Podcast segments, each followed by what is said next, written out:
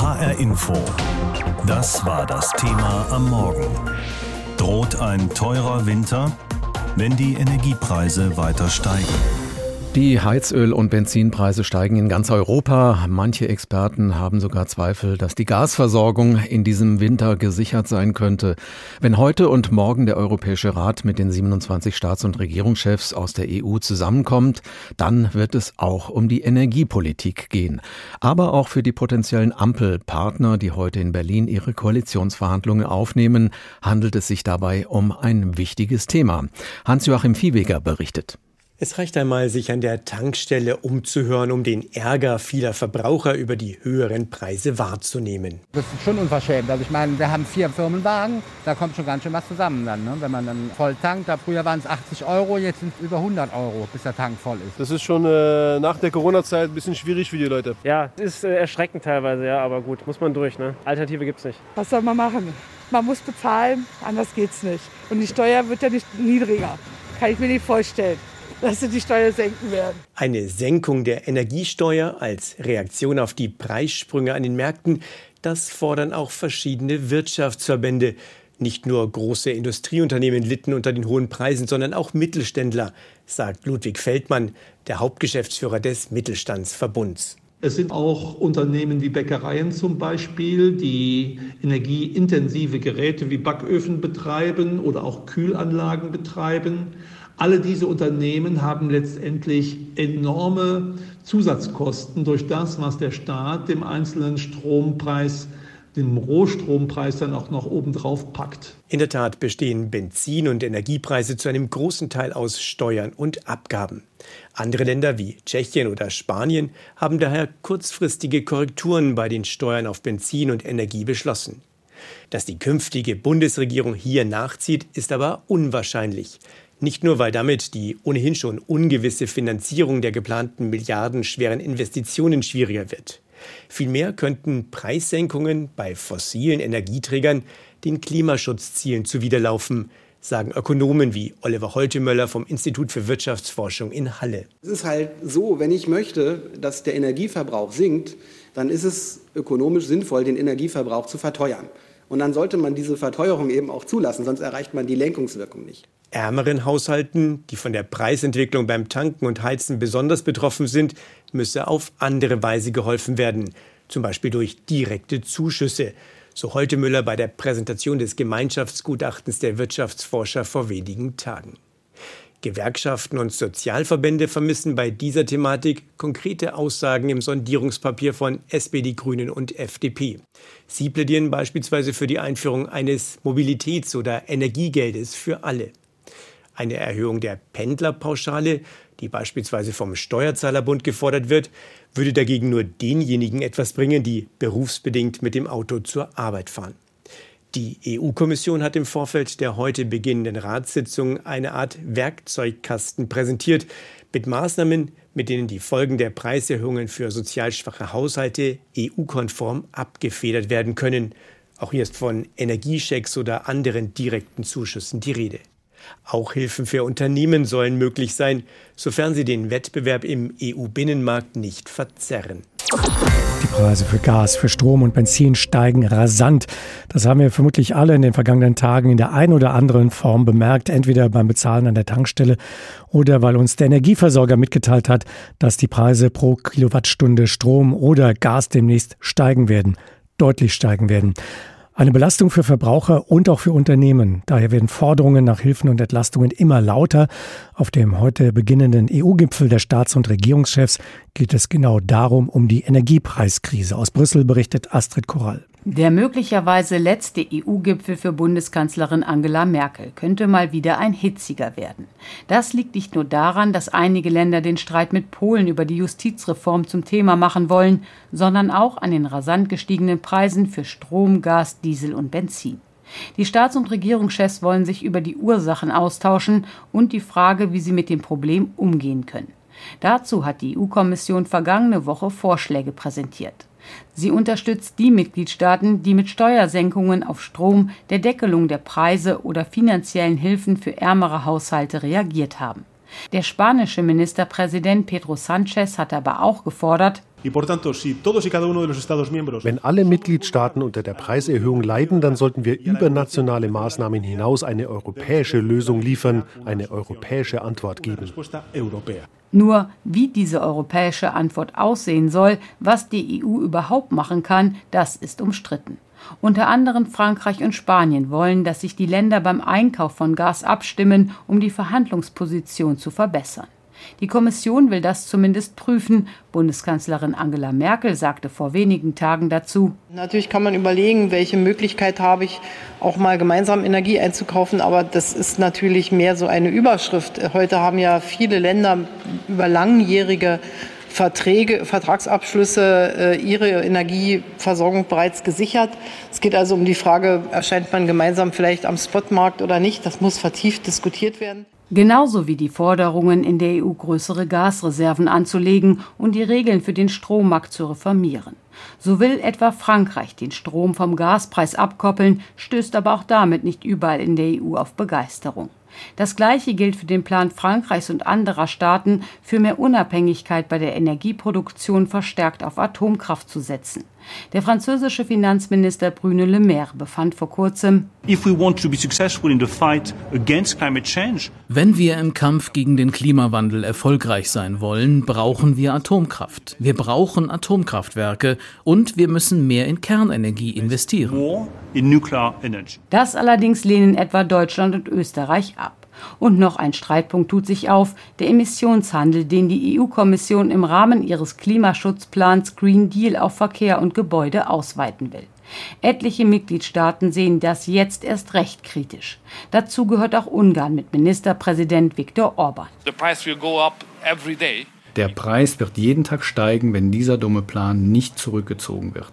Deshalb müssen wir den Emissionshandel streichen oder aussetzen. Wir müssen zurück in die Realität. Widerspruch kommt hier zum Beispiel aus der EU-Kommission. Für sie ist der Green Deal nämlich nicht Teil des Problems, sondern der Lösung. Vizepräsident Franz Timmermans erklärte unlängst, dass der Handel mit Verschmutzungsrechten nur in sehr geringem Maß am Anstieg der Energiepreise beteiligt ist. Mit dem befassen sich nicht nur die Staats- und Regierungschefs, sondern in der kommenden Woche auch die Energieminister der EU. Die Debatte ist also längst noch nicht zu Ende. HR Info. Das war das Thema am Morgen. Droht ein teurer Winter, wenn die Energiepreise weiter steigen? Wie teuer wird dieser Winter? Er könnte wohl sehr teuer werden, wenn man sich die Entwicklung bei den Preisen von Öl, Gas oder Strom auch ansieht. Der Trend geht ziemlich steil nach oben und niemand weiß, wann der Höhepunkt erreicht sein wird. Heute wollen sich die Staats- und Regierungschefs der EU mit dem Thema beschäftigen und über langfristige Maßnahmen gegen steigende Energiekosten beraten.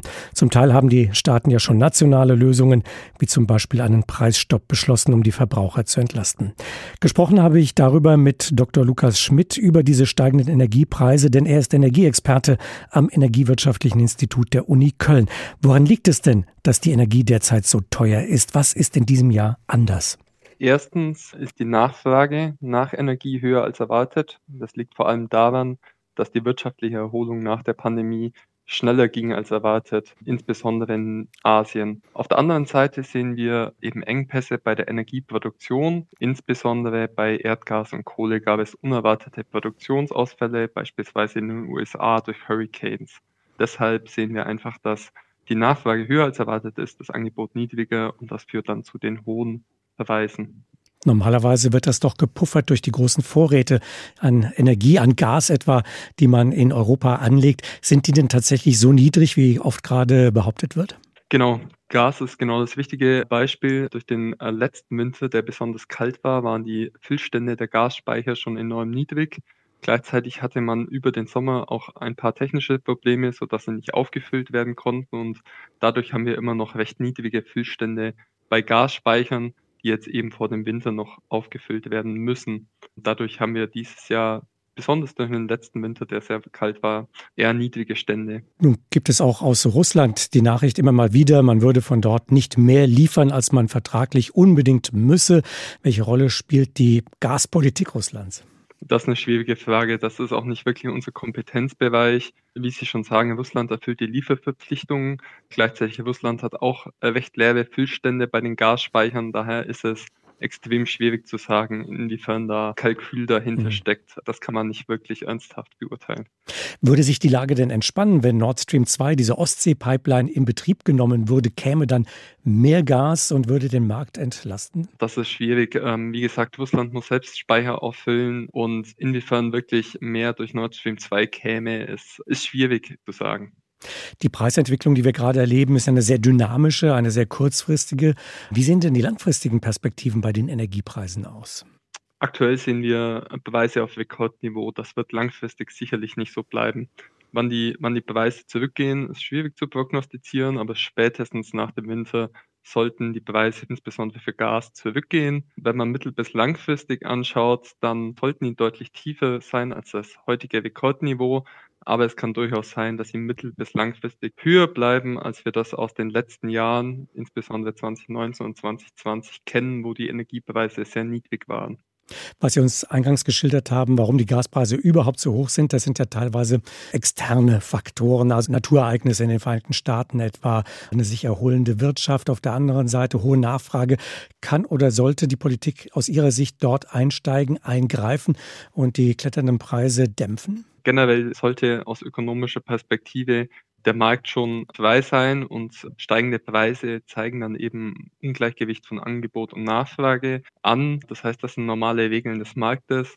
Wo die Politik allerdings ein Auge drauf haben sollte, ist auf das Thema, wie können wir insbesondere bedürftige Haushalte entlasten und verhindern, dass es zu Energiearmut kommt.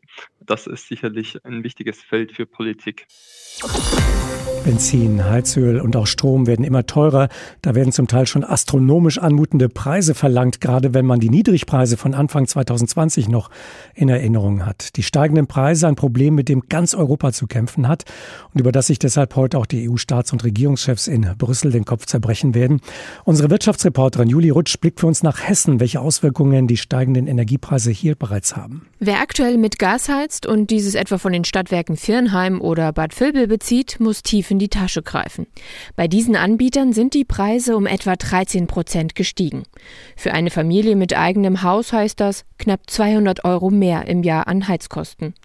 Und das wird wohl noch weitere Gasanbieter betreffen. Die Energieversorger, die nicht wie üblich mehrere Jahre im Voraus für die Kunden eingekauft haben, müssen nun am Energiemarkt sehr viel bezahlen, sagt Tobias Federico vom Beratungsunternehmen Energy Brainpool.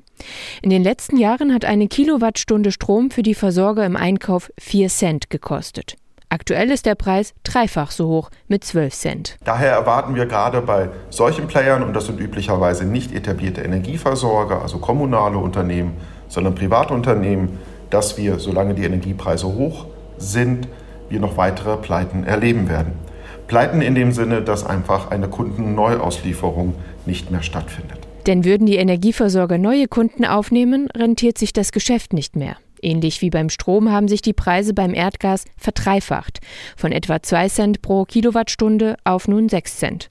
Tobias Federico vergleicht das mit einer Party. Bei der ich Bier im Vorfeld eingekauft habe, aber es kommen wesentlich mehr Gäste. Wenn jetzt wesentlich mehr Gäste kommen, muss ich halt an die Tankstelle gehen und entsprechend teuer Bier nachkaufen. Wenn jetzt Neukunden dazukommen und ich mit denen nicht gerechnet habe, müssen diese Neukunden neu beschafft werden am Großhandelsmarkt halt zu sehr teuren Preisen. Deswegen verhängen Energieversorger für Neukunden derzeit einen Einlassstopp.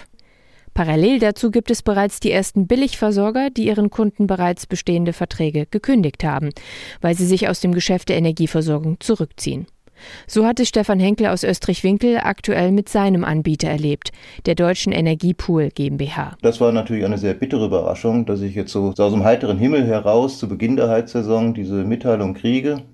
Und da steht man erstmal mit recht kalten, im wahrsten Sinn des Wortes, mit kalten Füßen da. Ich musste jetzt halt einen deutlich ungünstigen Tarif in Kauf nehmen konnte andererseits aber froh sein, dass ich überhaupt einen gefunden habe. Auch die Rheinische Elektrizitäts- und Gasversorgungsgesellschaft hat ihren Kunden in Hessen die Verträge gekündigt.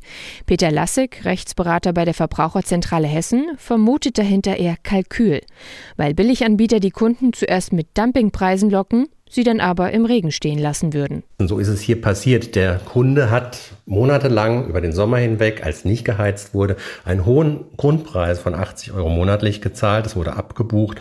Und jetzt rechtzeitig zum Herbstbeginn, ja, wo sich das hätte rechnen können, hätte man von einem günstigen Arbeitspreis profitiert. Dazu ist es jetzt eben nicht mehr gekommen. Und das ist aus unserer Sicht halt ein Unding. Betroffene, deren Strom- und Gasanbieter ihnen jetzt die Verträge gekündigt haben, brauchen sich aber keine Sorgen zu machen. Sie fallen zurück in die Grundversorgung vom lokalen Energieversorger. Das allerdings zu ziemlich hohen Preisen, da auch der lokale Energieversorger mit den neuen Kunden nicht gerechnet hatte und nun Strom und Gas teuer am Markt neu einkaufen muss.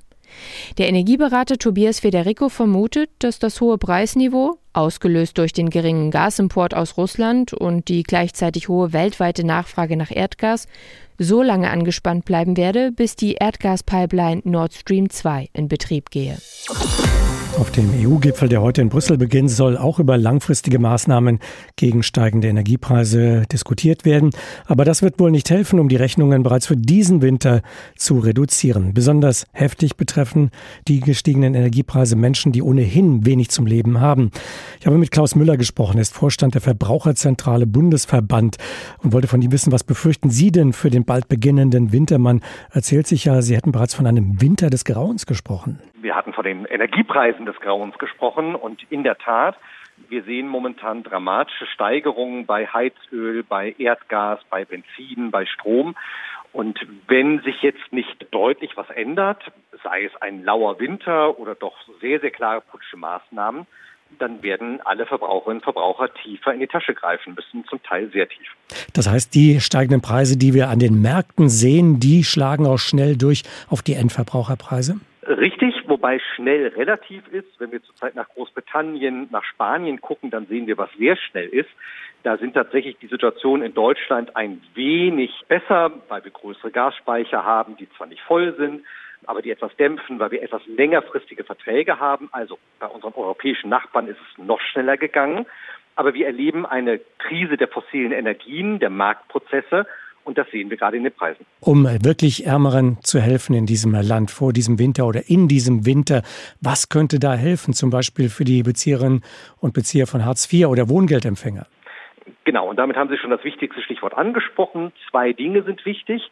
Einmal sich Gedanken darüber zu machen, wie wir für alle unabhängiger von den fossilen Energien werden können. Das ist ein Paket. Und das zweite ist, wie man den wirklich Bedürftigen helfen kann. Und das leichteste und einfachste in Deutschland ist das Wohngeld anzupassen, äh, zu erhöhen. Das könnte auch die jetzige kommissarische Bundesregierung noch vorbereiten.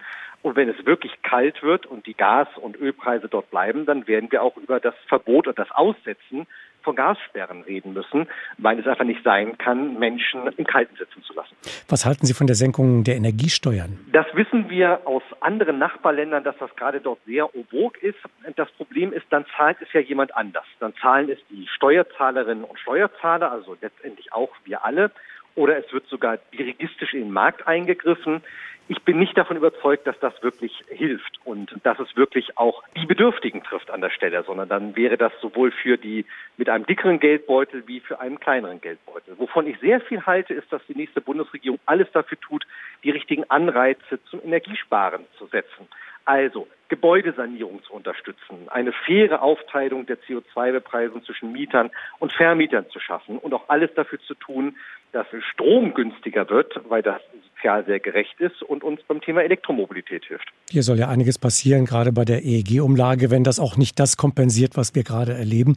Herr Müller, es gibt ja auch Stimmen, die sagen, die jetzt steigenden Energiepreise, das war von der Politik ja ohnehin gewollt, wenn auch nicht so früh und nicht so schnell, um die CO2-Emissionen zu reduzieren. Also hohe Energiepreise als Anreiz, Energie zu sparen. Auch genau das, was Sie gerade angesprochen haben. Haben wir also eigentlich kein Problem der steigenden Preise, sondern ein Anpassungsproblem an höhere Preise? Da ist durchaus ein Körnchen Wahrheit drin. Und ich würde mir wünschen, dass die Politik bei den Erkenntnissen aus dem Wahlkampf, wo alle Parteien gesagt haben, wir müssen was für Klimaschutz tun, das kann man über sogenannte Ordnungspolitik tun, man kann es aber auch eben über Preissignale tun, dass diese Erkenntnis die CDU, SPD, Grüne, FDP allesamt formuliert haben, dass die jetzt nach der Wahl nicht vergessen wird. Richtig ist allerdings, dass die Geschwindigkeit so dramatisch ist, dass Menschen mit knapperem Geldbeutel gar nicht so schnell ihr Verhalten ändern können, dass sie auch teilweise selber gar nicht an dem entscheidenden Hebel sitzen. Das sind Hausbesitzer, Vermieter.